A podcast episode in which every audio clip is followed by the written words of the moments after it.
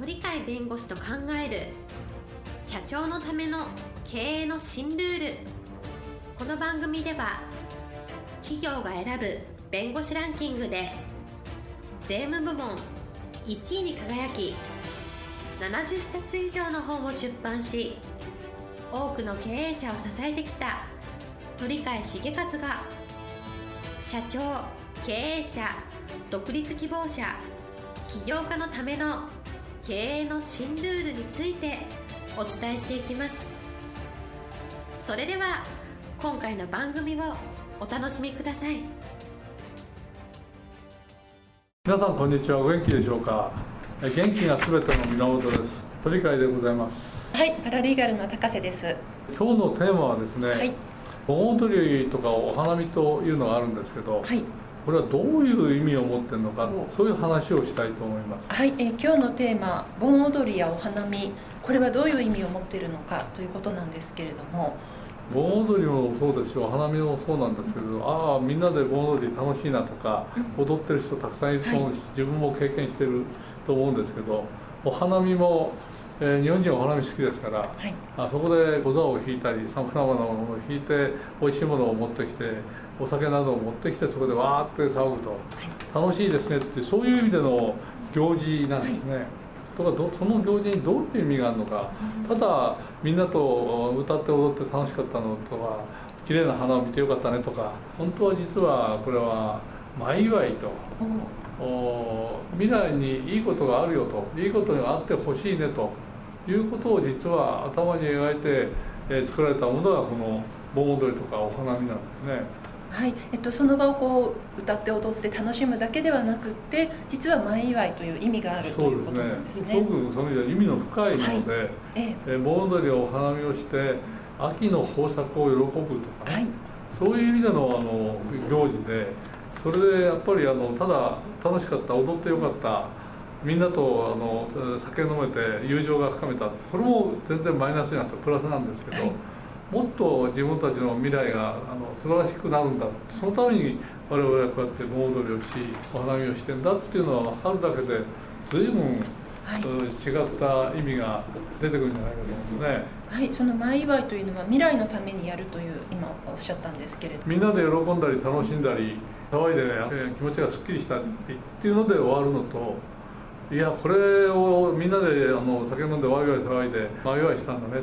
だから今年はきっといいことあるよっていうそこにつなげられるかどうかが一番重要なのかなと思うんですね。はい、はい、それをすることでその未来をこう明るく、はい、明るい未来を考えられるというイメージですかね。はい、よくあの同じことの効果なんですけどお寺とかそういうところにお参りしていろんなあのお願い事をするとか厄払いをするとかありますね。はいそれと同じような意味があるというふうに知ってるか知らないかってすごい重要で、はい、だから逆に言うとそういうあの厄払いをするとか運をつけるとか、はい、あるいはいいこと起きるそういうことのために我々はこういうのをやるんだっていうことの意識を持ってやるかやらないかっていうのは意外と将来に対して大きなえー、違った意味をもたらすのかなっていうふうに思うんですね。はい、えっとそこでお参りや厄払いでもどういった意識を持って臨むか、はい、ということですね。ですから、はい、盆踊りやお花見というと例えば成功哲学が同じなんですってそれ何ですかという話になるんだけど実は基本は同じで成功哲学が、はい、思考が実現するという、はい、自分たちが考えることこれがあの結果として、えー、いろんな経営成績などに、えー、影響を与えるんだと。ただ成功するということの意識を自分の中に植え付けるとそれが前祝いになって後で成功という本当の現実が来るんだっていう、ま、これと全く同じなんですね、はい、えっと、成功する前にはその成功する意識を植え付ける。それが前祝い前祝いと同じということですね。聖書でも初めに言葉ありき、はい、え言葉は神であるって言ってますよね。神ですから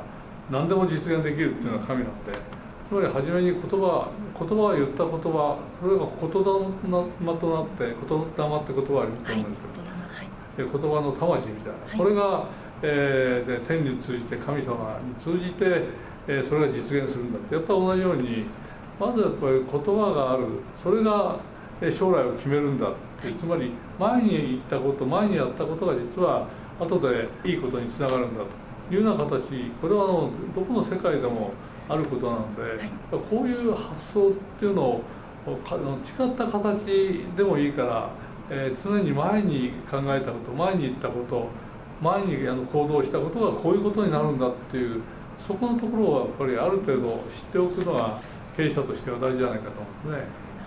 はいえっと、前に例えば何ですか、ね、自分がどういう言葉を発したかとかそういうことですかね。はい、例えばですね、あの織田信長っていうのは、はい、まだあの小さい領地しか、え持ってない時の領主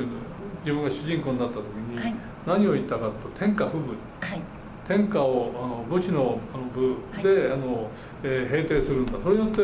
えー、世界をあの日本を平和にするんだと。つまり天下を自分が取って日本を平和にするぞっていうそういうことを宣言したんですね、はい、えー、宣言をしていろんなことをして最終的には、えー、本能寺で殺されますけれども天下取り寸前まで行くとい。う形になったのはこの天下不武という言葉それを前に考えて人に、えー、ずっと、えー、言い続けたというのがあると思うんですね。こういう前祝いというか先手必勝というのがよくありますけれども、はい、このやっぱり初めから何かやるときにそれを将来の、えー、どういうものにつながるのかというつまり現在やることが実は将来につながってるんだと、はい、そういう意識を持つっていうところをそういうところからやはり学んでおく必要があるんではないかなとい。うふうに思うんですね。はい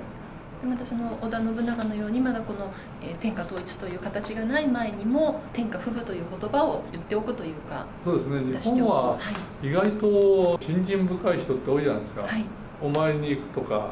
と非常に人がめちゃくちゃ集まりますよね。例えば浅草浅草寺で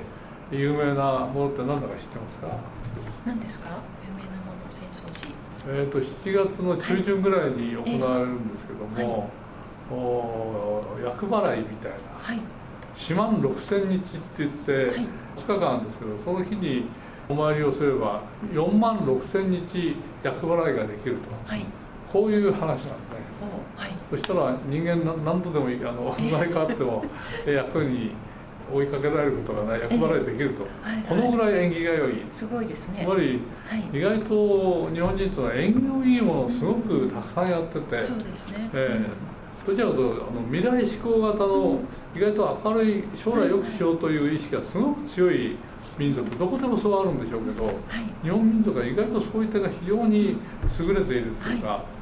そこは日本の素晴らしい伝統だと思うんですけど、はい、まあ、そういう意味ではあのどちらかというとこの前祝いっていう発想を、あくまでも前祝いだと前祝いのそのことしか考えないけど、はい、それは他のことで全部通じると、えーね、だからそこら辺の、えー、別々のことでかあの言われたことが実は同じ基本的な原理原則によってできていると、はい、先手必勝なんですね。そうですね。そこら辺のところで、えーいろんなものを抑えると経営者としては、えー、自分の将来の経営の成果をですね、はい、いいものに持っていくというにつながると思うね。そうですね、はい、その今のことだけではなく今の言葉が未来につながっているというちょっと時間軸を考え考えるということですかね。例えばもっと言ういいのはあの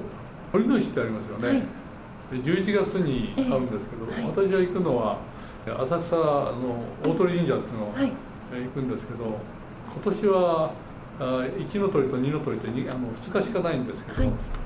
まあ2の鳥に行こうと思ってますけど、えー、この鳥の市っていうのもやはりこれは逆に言うと縁起が良くてかっこめかっこめして、はい、えー、お金をどんどんどんどん集めるぞという、えー、そういう意味ではあの成功を祈る行事みたいなもの。そこでいろんなお祈りをしたりですね。縁起物のものを買ってきたりですね、はい、そういう意味でこれも実は前祝いまだこれから未来が訪れるんだから、はい、その未来にお客様お金どんどんどんどん書き込む書き込むそういう熊手を中心にあのいろんな飾り物で売ってるんですけどそれ縁起物になってる。こういう意味でえ何でもね非常にあの景気づけるものを日本人好きなんですね。厄払いも好きだし景気づけるのも好きだと、はい、えー、祭りなんてまだそのためにやってるようなものなんですけどそれをただただ祭りが楽しいねっていうふうにやるのかこれが自分の将来良くするぞと